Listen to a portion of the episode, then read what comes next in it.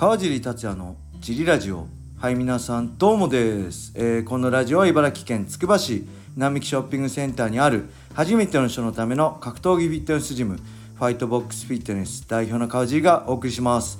はい、というわけで今日もよろしくお願いします。よろしくお願いします。小林さんです。よろしくお願いします。そして毎週日曜日の準レギュラー、はい。自己紹介お願いしはい、ます小野田よしこです。お願いします。はい、よろしくお願いします。えー今日はですね、はいファイトボックスフィットネスの会員の皆さんにはいちょっとお知らせがあります。はいえー実は小林さんがはいいつですか年内をめどにはいちょっとファイトボックスフィットネスを卒業することになりました。はい。はいえー知ってる人いる？まだ言ってない？ちょっとはちょっと言った？はいえーっとね、まあお仕事の方がすごい忙しくなるとのことで、まあ残念なんで僕もね本当だったらまあ悲しいんですけど、まあお仕事なんでねこれは仕方ないことなんで、えーちょっと、えー年内をめどに抜けることになります。はい。はい、小林さんなんかありますか？えー、楽しかったです。まあね3年まあちょうど3年ですからね。ね3年て立ち上げからはい。手伝ってもらって、はい。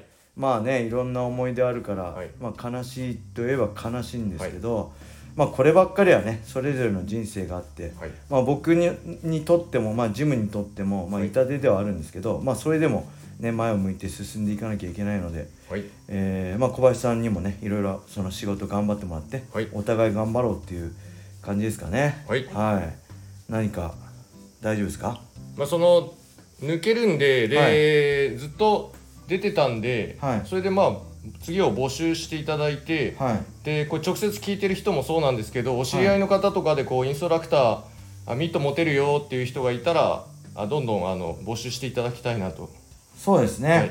えー一応坂寄君が新しいトレーナーとしてはい。入ってきてくれてはいるんですけど、はい。えー坂寄君もねあのいろいろ短期なんですよね。そうです。9月末ぐらいまではい。の短期のはいトレーナーなんでそこからはねもう本当にいないので、えー今から募集する形になるのでもしねおすすめの人がいたら、はい。えー言っていただけるとはい。嬉しいです。はい。そんな感じでまあ小林さんがねこうやって徐々にいなくなるっていうことに伴って、はい。まあ、トレーナー募集ですね。詳しくは、まあ、時間帯とかね、えー時給とかまあ詳しくは、えー SNS 等に、はい。えー今後載せていくのでそれを見てもらって、はい。あとはねやっぱり、あのーそうやってトレーナーも決まってないのでちょっとねクラススケジュールも変更に変更しようと思います。ななるべく変わらないただ、えー今までね小林さんと2人でやってきたのを、まあ、はい。僕1人でやることになるこ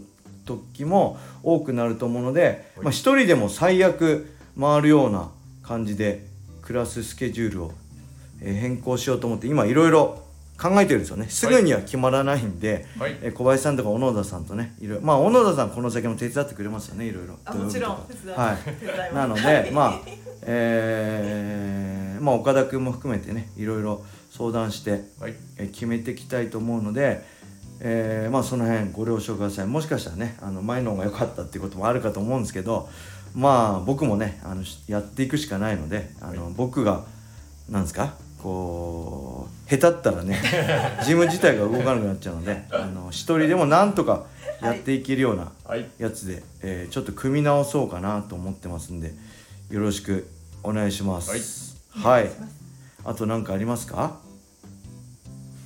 募集、えー募集と会員ススケジュール。替そうですね、はい。まあクラスの変更はどのぐらいですかね。まだちょっと見えてないんで出来上がってないんで何とも言えないんですけど、はい。まあ、年内か年明けぐらいか。はいですかね。はい。うん。でまあそれに伴って何かあるかな。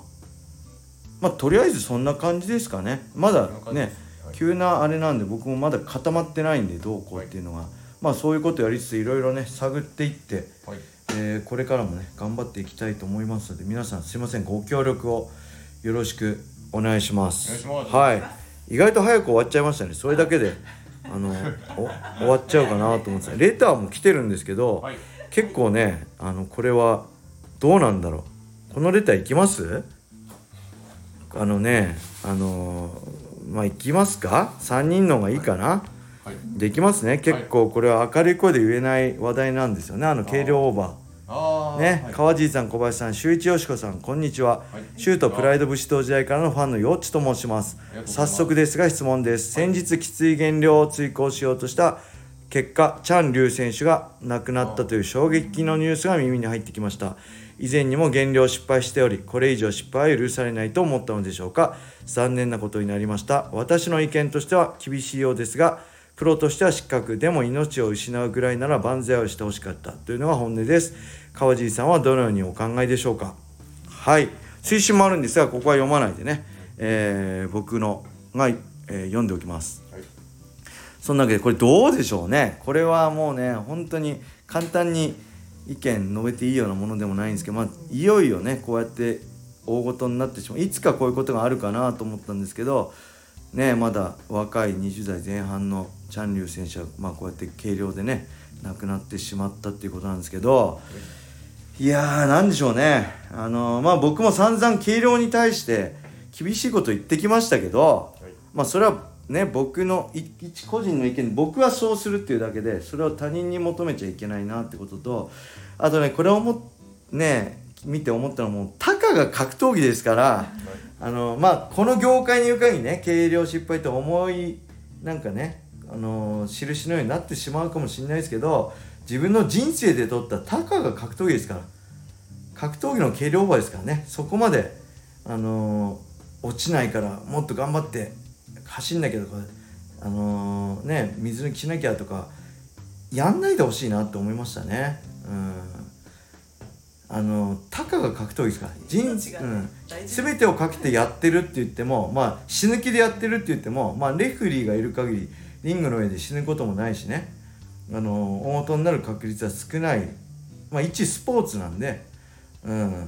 まああんまりねこうやってやりすぎてこういう事件が起こるっていうのは業界にとってもすごいマイナスなことだし僕らもね同じファイターだったね出身としてすごい切ないことなんでもうこれはねなんかすごいショックでしたね。うん。まあ本当僕は見直さなきゃいけないと思うし個人的には周さんとかがねよく言ってましたけど、まあ、周さんのことこれを機になんかせね、責めてとか批判的な声もありますけど、まあ、周さんがずっと言ってたの一貫してねこうなる前にいろいろあのやらなきゃいけないんじゃないかってことを言ってたと思うんで僕もねまあこれを機にって言ったら変ですけどまあいろいろ変革していかなきゃいけない時期なのかなって思いましたね。うん、なんかありますか？いやまあそのほん本当に理由がその減量でってはい。はっきり分かってるとして、はい。それを苦にってことでしたらまあまあ、しそれ倒れちゃったってことはいですよね、仕事水抜きして倒れて、えー誰も一人だったからみたいな。誰か付き添いとかね水抜きするときに、で仕事の一種なんではい。梶さんと同じ意見なんですけど、うん、はい。仕事なんでその仕事がきつかったり無理だってなったら、まあ、それを選べる精神状態ではなかったんでしょうけど違うのを選んだ方が、まあ、その階級上げるもそうですけどあの格闘技じゃないものをやってみるもそうですけどうん。もっといろいろで多分この選手の方も辛かったと思うんですけど今残されてる人が、ねすごい辛いと思うんでね、なんでジムのまあそのね代表とかもす。ごいショックだと思うので、はい。まあ、何かね簡単に言える触れれることでもないんですけど、はい。まあ、これを機にねこういうことに二度と、まあ、絶対キルオーバー100%起こるんで僕もね、あの言いましたけど、まあ、それをどうするかだと思うのでこれを機にねなんかそういうはい。のもう二度とこういうことは起こらないようにしてほしいなとは思いますね。はい。小野さんどうですか？減量あと1週間で2キロ落とさないおとダメなんですけど知らないですからね。大丈夫ですからね。またそこまで追い込まない。それだったらお だから経理オーバーししていいじゃん。人生にとったらね。人生の大事なんで、うん、でもこれ無理してね倒れたりはい。するのが一番バカらしいですよね。失敗した時点で、まあ、一つ階級上げようかなとか考えなかったんですかね。うーん。まあやっぱりね選手として自分の骨格とかを見た時に、うん。少しでも自分にとって勝てる確率があるところで戦いたいって思うのがプロだと思うので、まあその辺も含めてねもうちょっと、うん、緩くまあ僕もね無理して下げたことあるし、うん、からその気持ちはわかるんですけどね、うん、もうちょっと緩く見れればいいのかなと思いましたね。僕も過去ねすごい軽量馬を攻めた過去があるので まあお前何言ってんだって言われるかもしれないけどまあもうちょっとねゆるーくでなんか厳しすぎやればうん。僕自身もそういう気持ちがあったからねちょっと反省してますね。はい。そんな感じですかね、はい。うん、じゃあそれであこれで終わりにしたいと思います、はい。皆様良い一日を。またねー